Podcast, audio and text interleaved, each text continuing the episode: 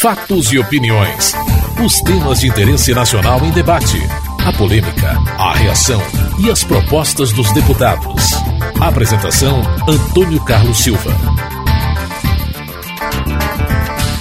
Clima tenso na sessão do Congresso para votar a urgência para o veto da presidenta Dilma Rousseff, que mantém as atuais regras de distribuição dos royalties do petróleo para os contratos em vigor e não beneficia estados e municípios não produtores. Parlamentares de estados produtores tentavam impedir a votação da urgência, como o senador Lindbergh Farias, do PT do Rio de Janeiro. Essa é uma sessão ordinária está sobrestada pelas pendências de mais de 3 mil vetos. Já o senador Wellington Dias, do PT do Piauí, defendeu a votação da urgência para o veto. São 55 senadores que assinaram esse requerimento, mais de 300 deputados. Isso é suficiente até para alterar a Constituição. O deputado Miro Teixeira, do PDT do Rio de Janeiro, chamou a atenção para o rito diferente do veto presidencial. Daqui não saireis enquanto a presidente, presidente Rose. Rose não me der Rose de a palavra pela que, presidente Rose. pelo artigo 131 do regimento comum. Isso tem que ficar consignado. O que Vossa Excelência está fazendo. Veto é rito especial.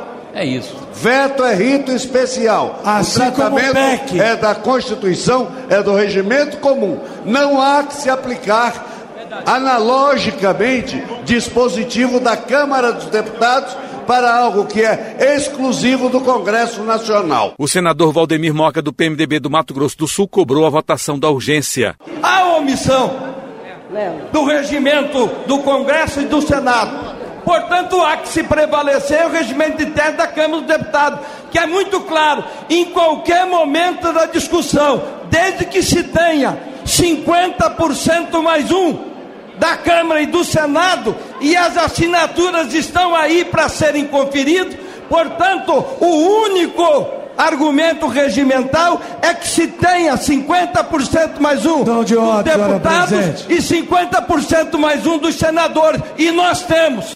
Tem que ser colocado em votação exatamente o requerimento. Sem condições de prosseguir para informar a decisão, a primeira vice-presidente do Congresso, deputada Rose de Freitas, do PMDB do Espírito Santo, corta o som dos microfones. Ela rejeita os pedidos para impedir a votação da urgência ao veto e o terceiro secretário da mesa do Congresso, deputado Inocêncio Oliveira, lê o veto presidencial para que a urgência possa ser votada em seguida. Questão de ordem. Questão de ordem. Questão de ordem. Questão de ordem, senhor presidente. Questão de ordem. Apoio Senhora Presidente! De lei do Senado Senhora Presidente! Número 448. Questão de ordem! 2011, Senhora Presidente, questão de ordem! 2561 questão de ordem! Na Câmara dos Deputados. Questão de ordem, senhora Presidente! A lei questão de ordem! 478, senhora de 6 Presidente. de agosto de 2007. Senhora Presidente Rose, isso não é democrático! De 28 questão de, de ordem! 2010, para determinar novas regras distribuição entre os entes da Federação do IOI e da participação especial devido em função da exploração de petróleo. Acalmados os ânimos, os parlamentares iniciaram o debate para votar a urgência. O deputado Hugo Leal, do PSC do Rio de Janeiro, admite a votação, mas afirma que o assunto vai à justiça. Vossas Excelências podem votar, podem votar a urgência, podem, mas aviso, quem amigo, quem avisa amigo é. Esta sessão de votação do, do requerimento de urgência é passível de nulidade, porque está baseada em dispositivo que não, a, não acode a essa proposta. Então, votem, se façam, façam o que bem entender, que essa matéria aqui vai ser superada com certeza pelo Supremo. O deputado Marcelo Castro, do PMDB do Piauí, explica o significado da derrubada do veto. Nós estamos a votar o veto e concluir o processo legislativo, porque é preciso que se diga: quem dá a última palavra no processo legislativo é o Congresso Nacional. E nós vamos fazer justiça com o povo brasileiro. Os recursos naturais da plataforma continental são bens da União. Se são da União, são de todos os brasileiros indistintamente. Encaminhada a votação, deputados e senadores aprovaram a urgência para apreciação do veto ao projeto de redistribuição dos royalties do petróleo, mas por acordo, a votação do veto ficou para a semana que vem. Você está ouvindo Fatos e Opiniões. Apesar do acordo para votar a redução das tarifas de energia elétrica a partir do ano que vem, prevista em medida provisória, a conclusão ficou mesmo para a próxima terça-feira. O texto principal foi votado, mas faltam emendas, como a que isenta a energia elétrica de tributos federais, como o PIS-PASEP e a COFINS. A oposição apoiou a medida, mas trocou acusações com parlamentares que apoiam o governo, como líder do PSDB, deputado Bruno Araújo, de Pernambuco. O PSDB vai votar na, votar na unanimidade sim a medida. Agora, lembrando que nos 10 anos de governo do PT, são mais de 10 tributos que fazem parte da taxa de energia. Lembrando que os governos do PSDB de São Paulo e Minas Gerais oferecem a maior isenção aos seus estados na tarifa de energia. Lembrando que um país que está com crescimento pífio de 1% poderia ter por parte da presidente uma atitude muito mais proativa com a retirada do PIS e do COFINS da tarifa de energia, o que poderia levar até 25% da redução do preço final. De lembrar que esse governo não decide e não respeita a federação e os demais estados para que colaborasse para que esse crescimento e esse desconto pudesse ser ainda, ainda maior. O deputado Wellington Prado, do PT Mineiro, lembrou da posição do PSDB contra a medida na comissão mista. A CEMIG, como outras empresas, outras estatais, o Estado de Minas Gerais, São Paulo, Paraná, né, a CEMIG reage e vai recorrer à justiça. Tem aqui também o jornal Valor Econômico. Está aqui. Aécio Neves ameaça ir ao Supremo Tribunal Federal contra MP 579. O que a gente viu ontem na comissão é o PSDB tentando obstruir e não aprovar a MP. O PT vota favoravelmente e ficamos muito felizes de ver aqui uma mudança de posição, inclusive do PSDB, que queremos também o voto do PSDB a favor do povo brasileiro e da redução da conta de luz. O deputado Henrique Fontana, do PT Gaúcho, lamentou a dificuldade para concluir a votação da medida provisória em plenário. Eu imagino que isso é tão simples de entender e que é tão bom para o país baixar a conta de luz para as indústrias, para as residências, que nós deveríamos estar todos aqui votando e rapidamente os 300 votos, 400, 500 para baixar a conta de luz no país.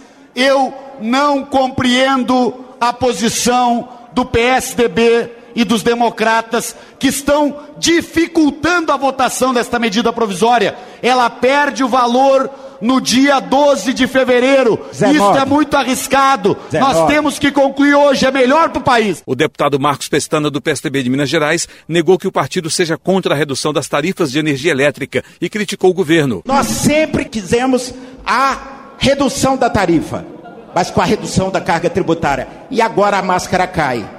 Nós desorganizamos o mercado de energia elétrica. O governo, com essa MP, quebrou contratos, quebrou expectativas de mercado de futuros investimentos e agora sim, o PSDB coloca o dedo na ferida. Durante o governo do PT, os encargos da energia elétrica subiram 320%. Os encargos federais e a carga tributária contra uma inflação de 140. Então é hipocrisia isso, tentaram colocar para a opinião pública com essa máquina de comunicação política, e admito até muito eficiente, que uns estavam a favor das empresas e outros dos consumidores. É uma falsa contradição, isso é uma visão tacanha e pequena que vai, no médio e longo prazo, sacrificar a sociedade e o consumidor com desabastecimento. O deputado Ivan Valente, do pessoal de São Paulo, criticou a diferença de redução da tarifa de energia para o consumidor e para as empresas. Reduzir a tarifa da eletricidade para o povo é fundamental, mas eu quero lembrar ainda que não é igual a redução para as empresas. O trabalhador brasileiro paga cinco vezes mais por um bico de luz do que alguma empresa que produz alumínio eletrointensiva. E essa é a realidade concreta. Por isso, se o governo quer estimular e pode estimular a economia, nós deveríamos garantir que é o povo que deve ser o maior é, beneficiário e não as grandes empresas.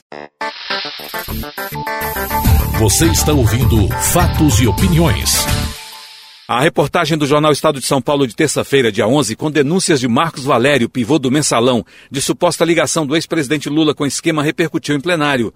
Segundo Marcos Valério, em depoimento à Procuradoria da República, o ex-presidente teria dado aval aos empréstimos feitos por Valério em nome do PT e que o esquema teria financiado despesas pessoais do ex-presidente. O deputado Roberto Freire, do PPS de São Paulo, pede investigações. Até o presidente do Supremo Tribunal Federal, ministro Joaquim Barbosa, já viu que cabe à Procuradoria-Geral da República investigar essa denúncia feita em depoimento à própria Procuradoria-Geral da República. Não é a imprensa, não é algo que foi dito e pelo não dito, não cabe desmentido o que é necessário a República exige é a investigação. E eu não queria deixar que esta casa ficasse ausente desse debate, inclusive da exigência que se investigue a participação do ex-presidente Lula no maior escândalo de corrupção da República Brasileira, o mensalão. O líder do PSDB, deputado Bruno Araújo, quer ouvir o pivô do mensalão, Marcos Valério. A matéria que traz hoje o Estado de São Paulo, onde o jornal teria tido acesso a 13 páginas do depoimento prestado pelo senhor Marcos Valério na Procuradoria Geral da República, fez com que hoje PSDB, Democrata, PPS, mais uma vez apresentassem à Procuradoria-Geral da República, além da representação, a, pedido, a solicitação de abertura de um inquérito. Em conjunto, os partidos estão apresentando requerimentos para que o senhor Marcos Valério possa falar e esclarecer ao Brasil o que levou a Procuradoria-Geral da República, quais foram os fatos que não foi, dado, não foi dado conhecimento, não foram dados conhecimento ao longo da CPI que se instalou no Congresso Nacional para apurar os fatos que hoje culminaram no julgamento e sentenças no mensalão. Já o deputado Amauri Teixeira do PT da Bahia quer que o Supremo Tribunal Federal julgue o suposto esquema do mensalão do PSDB, que, segundo ele, está aprovado. O senhor Marco Varélio declarou também que o mensalão tem origem em Minas Gerais com o mensalão do PSDB. Nós queremos, senhor presidente, que se julgue para que eu possa dizer aqui que os deputados do PSDB também foram condenados. Mas o, o Supremo tem que julgar. Porque do jeito que o Supremo está julgando, pela teoria do domínio dos fatos, não precisa prova. E tem prova que o PSDB praticou mensalão para eleger, inclusive, o senhor Fernando Henrique. Tem prova mais que é suficiente que o DEM praticou mensalão. Qual é a tática da oposição? Ir para o ataque para que não seja julgado os seus processos? Nós não aceitaremos essa tática. Processualmente, já deveria ter julgado o processo do PSDB, que é anterior a ação penal 470. Processualmente, o Supremo deveria ter julgado o processo do DEM. Queremos sim que o Supremo iguale o jogo. Julgue os processos do PSDB e do DEM. Se o Supremo é sério, e eu tenho minhas dúvidas, iguale o jogo. Trate com equidade a todos. O líder da minoria, Antônio Carlos Mendes Tame, do PSDB de São Paulo, defende a necessidade de investigação das denúncias contra o ex-presidente Lula. O momento não é de antecipar conclusões, mas de atender à lógica, à ética e ao bom senso que exigem uma investigação rigorosa por parte do Ministério Público sobre a suposta participação de Lula nesse esquema criminoso. Enfim, seria irresponsabilidade de nossa parte prejulgar o ex-presidente Lula, chamando-o de pai do mensalão. Não é o caso, mas é um absurdo monstruoso deixar de apurar os fatos, que são gravíssimos. É preciso apurá-los com isenção, maturidade e parcimônia. O deputado Edson Santos, do PT do Rio de Janeiro, saiu em defesa do ex-presidente Lula. No Brasil, monta-se uma ação golpista aqueles que não conseguem nos derrotar a partir do voto estão se articulando como no passado houve uma grande articulação contra Getúlio Vargas, contra Juscelino Kubitschek e João Goulart.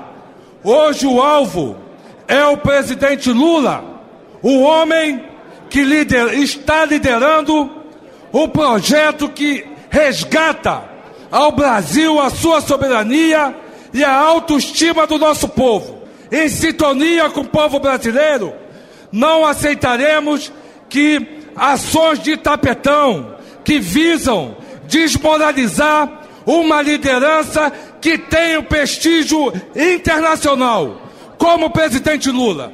Iremos às ruas para defender a honra e a dignidade do presidente Lula e, por extensão, a defesa do nosso governo, a defesa do nosso projeto. Se o DEM, o PSDB e o PPS querem voltar ao governo, façam por merecer. Mostre uma alternativa concreta, melhor do que está acontecendo nesse país. Você acabou de ouvir Fatos e Opiniões, uma produção da TV Câmara. Edição e texto Antônio Carlos Silva e Eliane Breitenbach. Apresentação Antônio Carlos Silva.